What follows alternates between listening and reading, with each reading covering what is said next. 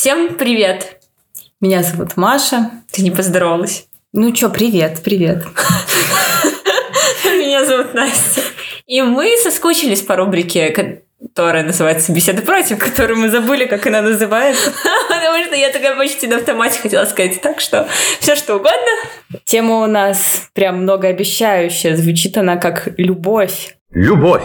Конечно, хотелось бы не очень пафосно про это все говорить. Девиз нашего подкаста, как бы сказать, глубоко, глубоко но, но не пафосно. пафосно. А, разговаривать будем вокруг британского комедийного сериала «Флибэк».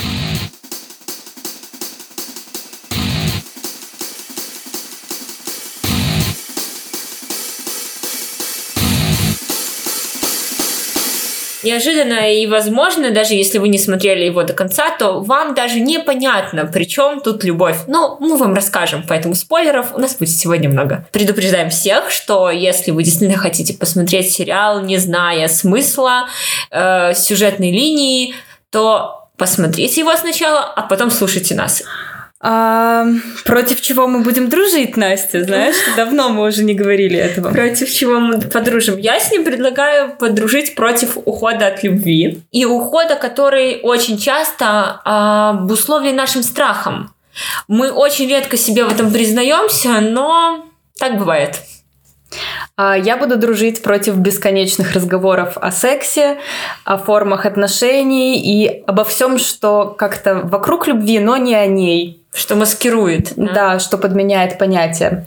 Но, а мы сегодня как раз-таки вот на этой волне будем говорить о любви в первую очередь. Да.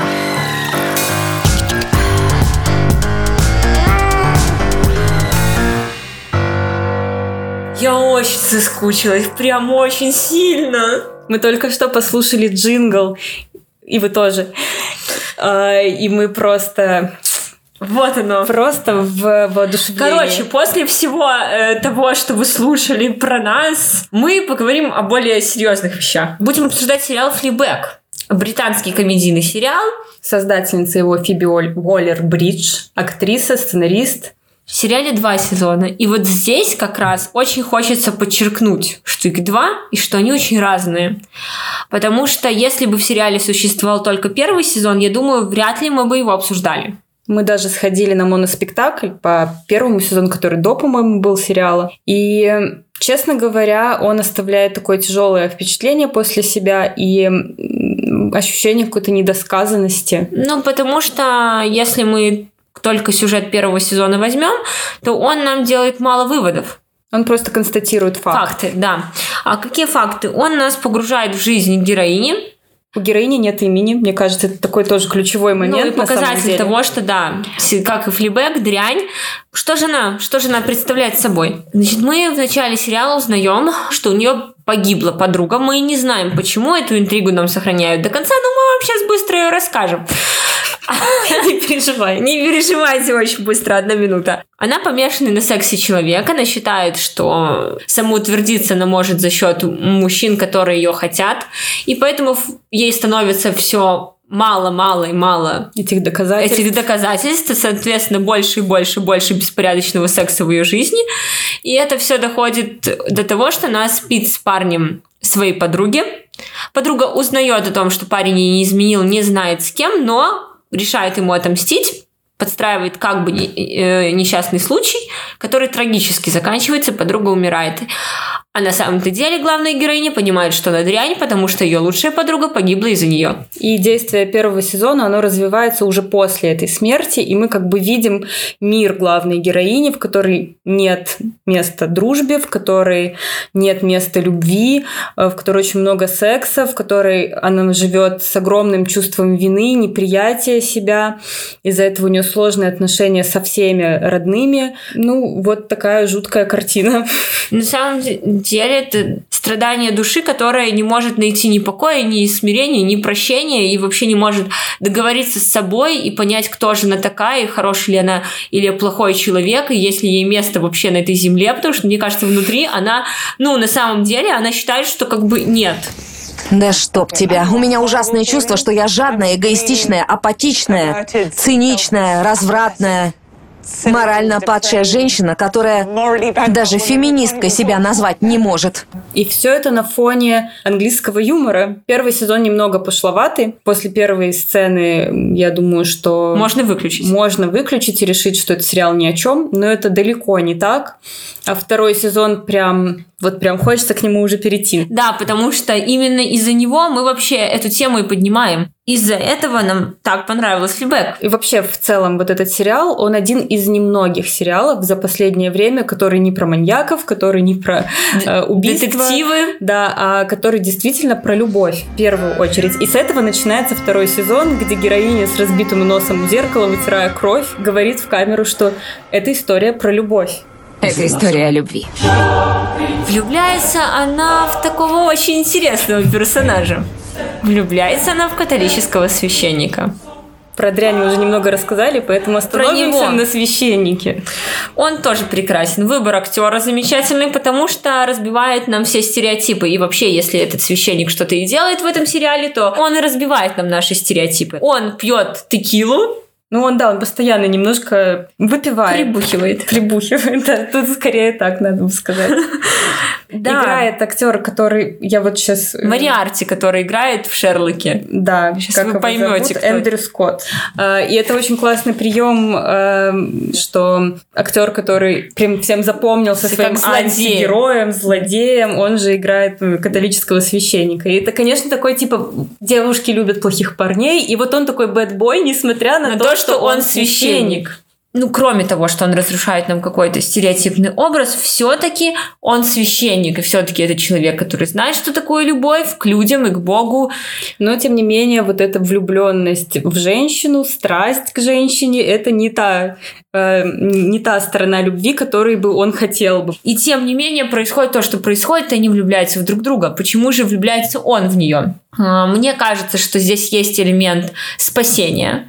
Потому что он как священник, в принципе, это его работа спасать там души, людей, выводить их на путь истины. И думаю, не без этого. Мгм. Не без этого. Но почему же он хочет ее вывести на этот истинный путь? Я думаю, потому что он видит в ней лучшее. И мне очень нравится цитата Цветаевой, что когда человек любит, то он видит другого таким, каким его задумал Бог, но не осуществили родители. Это не про иллюзию. Ну, потому что кажется, что это может быть про иллюзию. Для меня это не про иллюзию, а действительно про глубинное понимание человека, Ну, когда он видит его суть. и видит не то, что человек показывает Да, не миру. то, что он хочет как бы пок- Пока- представлять. ну вот да, понимаешь, не то, что она показывает всем, что она вот, вот она вот Такая как- независимая, такая резкая, Да, дерзкая. и вообще у нее нет никаких ценностей, и вообще у нее нет никаких установок, и все, и она вот такая свободная. Но он видит ее другой, и в это другое он и влюбляется. Почему она в него влюбляется? Мне кажется, что изначально она все время говорит о том, что она хочет трахнуть священника. Для нее это такое высшее самоутверждение, потому что ей недостаточно уже того, Мгм. что ее просто хотят мужчины. Ей хочется, чтобы человек э, поставил ее выше своих убеждений, выше э, своей любви к Богу, Но выше всего, потому что если говорить о том, что какой бы атеисткой она ни была, а Бог это абсолют, ну то есть выше прыгать уже некуда. Если отбросить, знаешь, очень часто мы на деталях фокусируемся, да, и главного не видим. Так вот, на самом деле, все, все его вот этот- ее вот этот беспорядочный секс, там, отрицание всего, в нем вот это вот какая-то, не знаю, нестандартный священник. Вот это если все отбросить, то по сути это своей. Они достаточно похожие люди. И им самим же сложно сбросить эти маски. Поэтому они так долго, так долго приходят к этому чувству. Потому что признать, что ты любишь человека вот такого, как бы кажется антипода тебе внешне, а на самом деле в душе ты такого же, как ты, это знаешь, что же такое. У нас есть цитата, и эта цитата очень хорошо иллюстрирует первый сезон Флибека так точно. И что удивительно, она из запрещенного советского фильма 60-х годов режиссера Михаила Калика. Там есть коротенький эпизод со священником, который говорит о духовной и м, Телесный. телесной любви. Я убежден, что в основе единства мужчины и женщины лежит нечто глубокое и метафизическое. Человек – это не дух и не тело, а человек – это уникальное в природе духовно-телесное существо. Поэтому в слиянии мужчины и женщины имеет огромнейшее значение и то, и другое. Здесь нельзя разделить.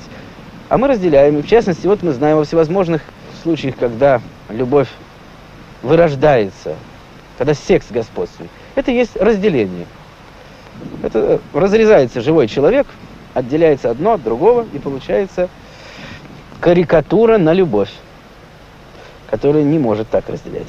Мы говорим о платонической любви с улыбкой, потому что она тоже есть своего рода карикатура. Но она все-таки безобидная карикатура. А любовь построена только на сексе, это уже опасная карикатура. Я считаю, что достаточно не принято у нас говорить слово «любовь». Может быть, есть особенности русского языка, потому что мы слово «любовью» называем все. От любовью там, к мужчине до любовью к жизни. Для нас все это любовь. Люди, мне кажется, иногда пугаются, когда я могу сказать человеку «я тебя люблю», там, например. Но это достаточно дико звучит. Или там объяснить, ну, потому что для меня, например, и дружба является любовью, вся жизнь является любовью. И поэтому я ну, сталкиваюсь с тем, что люди вообще боятся произносить это слово. А начиная от слова, я уже не говорю про чувства, да, которые и так объяснить очень сложно, потому что когда чувства в слова пытаешься положить, то кажется, что они все потеряли. Но кроме того, что люди боятся слов, они действий-то боятся. Еще больше. Еще больше боятся. Они боятся того, что это слово за собой влечет. Чет. Люди боятся чувства-то самого, потому что становятся более уязвимы. Ну и даже если этого не признают, то на самом деле уязвимости это боятся, потому что когда ты любишь другого человека, тебе, соответственно, проще обидеть, Понятно, что ты зависишь от другого человека, от э, развития ваших отношений, что любовь может закончиться и страданиями, и... Э, Но ведь на самом деле не важно, ну, это больно, да. Просто многие любовь боятся... с тобой останется. Они боятся и того, что как бы включает в себя любовь, то, что ты сказала из Фрома, забота, э, ну, ответственность. Но также они боятся и последствий, которые могут быть после любви. Или несчастной любви боятся. Когда ты говоришь «я люблю тебя», человек может тебе не ответить взаимностью. Это тоже страшно, поэтому проще как бы не говорить. Или не пускать себя, не давать себе любить. Ты знаешь, что ты можешь, но любить-то это решение. И просто не принимать такое решение, это очень легко.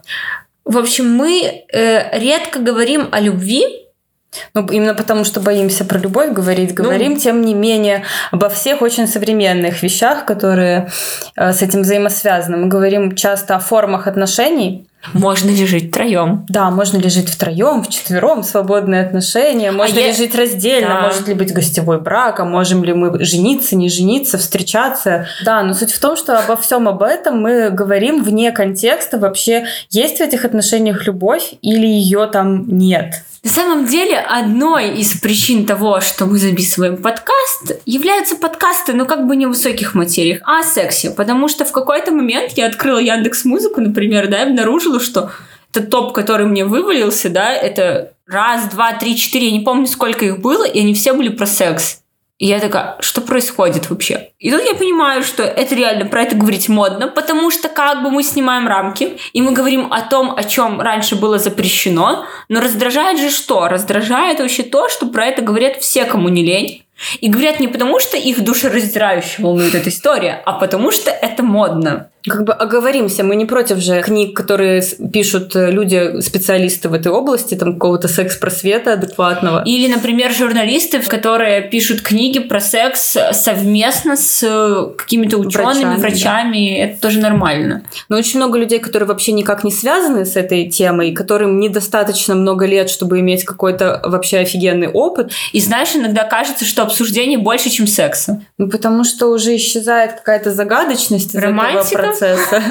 Романтика. Я, да чест... любовь из этого исчезает. Вот и все. Потому что вы священника слушали. Нет, все, все сказали, понимаешь? Нет, ну это тайна, которая происходит между двумя людьми. А это все равно тайна. Как бы вы это физиологически не описывали, это все равно тайна. Но вопрос в том, что я, например, очень не люблю э, сцены секса в кино в тех случаях, когда режиссер хочет показать любовь э, между героями, когда все вот ждут, что они там будут вместе, и вот должна случиться эта сцена секса пик, между ними, пик, пик кульминация, да. И он показывает, например, целиком весь этот процесс, и это так сильно опускает э, градус их чувств. Конечно, опускает. Потому что мы не находимся как бы внутри их пары, мы не можем испытать их эмоции, мы просто со стороны смотрим на достаточно как бы смешные движения. Когда... Некрасивые еще к тому же. Да, да, и как бы все. А Бертолуччи красиво, мне кажется, делает это. Тут вопрос даже не в том, красиво снято, некрасиво вопрос снято. Вопрос в обоснованности. Такой вопрос всегда в обоснованности всего. Я не против сцен секса, когда кино про секс. Я не против сцен секса, когда кино про рок-н-ролл. Но когда это сцена любви между двумя людьми... Секс это не секс покажет. это неуместно. Какой бы раскрепощенный ни был флибэк, в сцене, когда она спит со священником, это же интрига всего второго сезона, переспит она со священником или нет. И вот она с ним спит, что она делает? Наберет и отодвигает камеру в первую очередь. И то же самое происходит, когда мы обсуждаем секс вне контекста любви. Но мы опускаем духовную часть Потому вопроса. что секс — это выражение любви. Ну, потому что ты говоришь о таких более высоких вещах, знаешь, это потребности, которые гораздо выше.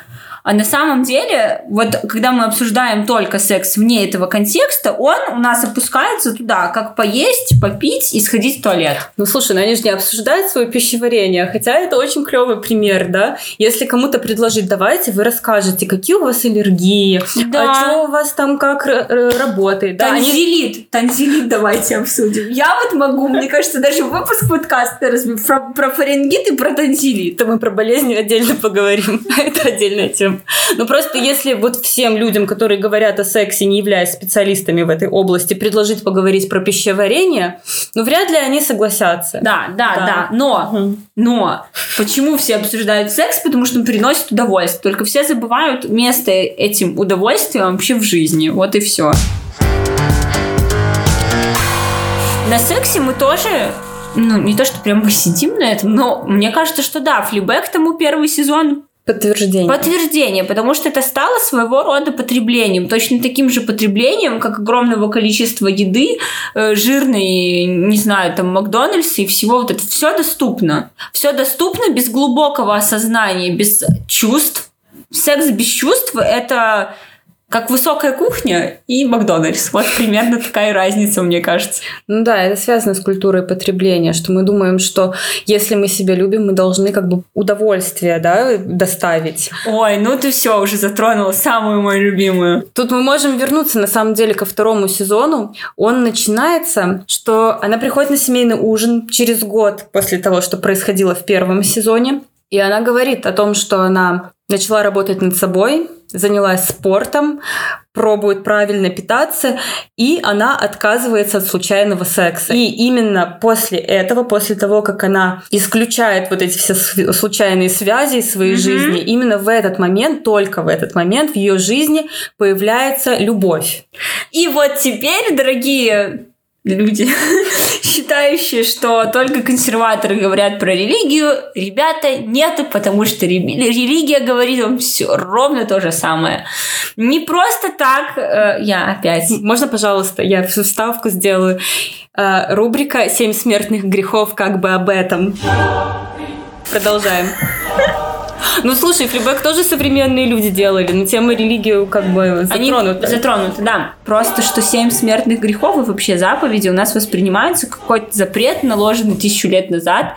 Вообще непонятно зачем и непонятно что. Но мы очень часто не задаем себе вопрос, ну, типа, почему это запрещает церковь? А ведь на самом деле у этих запретов есть не просто там нельзя делать, а нельзя, потому что когда мы это не делаем, мы что-то получаем.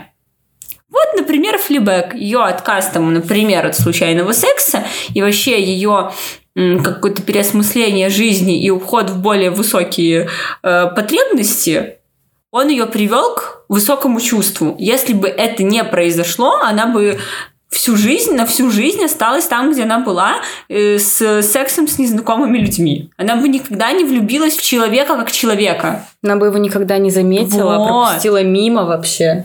Просто еще сейчас модная тема – это любовь к себе. Так вот, любовь к себе и зависимость от удовольствий – это, ребята, разные вещи.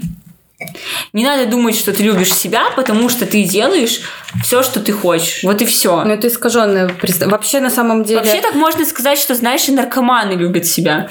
Ну что, они же себе ничего не запрещают, хотят колоться, идут колоться. Так а что тогда, если не зависимость от удовольствия? В чем тогда разница между действительно любовью к себе и зависимостью от своих удовольствий? Ну и тогда нужно задавать вопрос, что тебе полезно.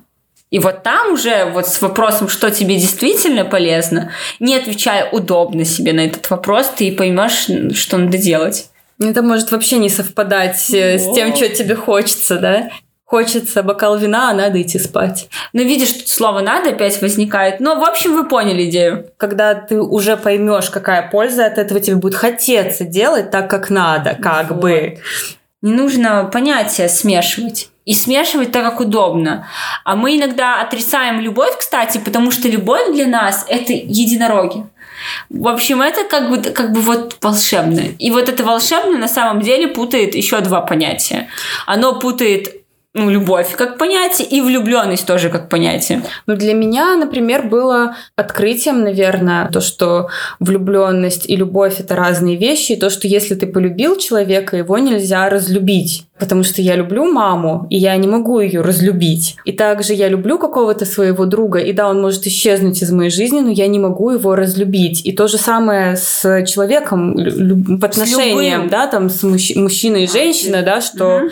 если ты его любишь, что ты его не разлюбишь, да, ваши пути могут разойтись, да, у вас могут появиться разные цели в жизни, но это никак не меняет твоего твои, отношения, твоей любви, да, потому что ты любишь суть этого человека, а не образ какой-то, который ты себе нафантазировала и который через три года, а то и раньше разрушился.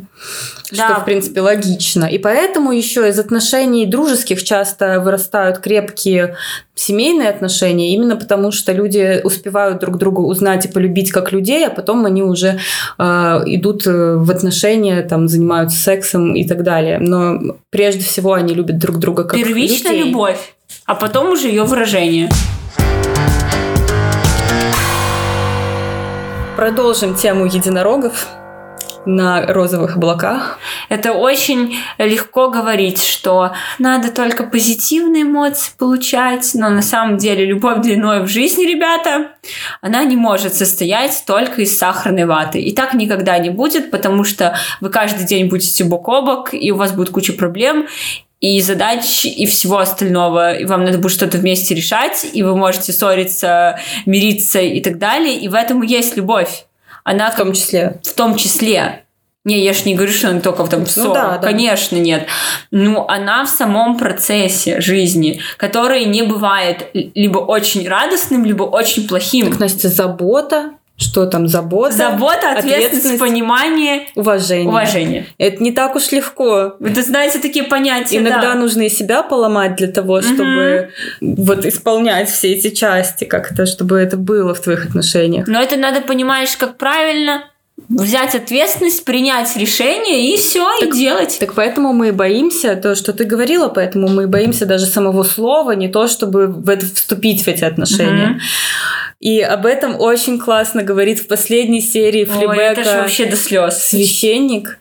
Короче, слушайте. Оказывается, довольно сложно придумать о любви что-то оригинальное. Но я кое-что накорябал. Любовь ужасна. Она ужасная, болезненная, пугающая. Заставляет сомневаться в себе, осуждать себя, отдаляться от других людей в твоей жизни, делает тебя эгоистом, жутким типом, заставляя зацикливаться на волосах. Жестоким тебя делает, заставляет говорить и делать немыслимое. Твой священник сломался. Этого хочет каждый из нас, и это личный ад. Неудивительно, что мы не хотим нырять во все это в одиночку. Меня учили, что мы рождаемся с любовью, а потом выбираем, во что ее вложить. Люди часто об этом говорят. Поступать правильно. Когда все правильно, то легко. Но я не уверен, что все так. Чтобы понять, что правильно, нужна сила. А слабые люди в любовь не окунаются. Чтобы быть романтиком, нужно быть полным надежды. Вернее, будет сказать, когда находишь любимого человека, наполняешься надеждой. Почему так трогает финал второго сезона? Потому что это невозможная любовь, это любовь вопреки обстоятельствам, и оба этих человека прекрасно понимают, что их любовь будет на один день, а страдания потом будут на долгие месяцы, может годы, быть, никто годы. не знает, а может и всю жизнь, понимаешь? И они осознанно идут на этот шаг и выходят абсолютно другими людьми, э, с полностью пере... Переосмыслен- переосмысленными, да, какими-то с разрушенными Мгм. концепциями, и им надо начинать как бы заново все.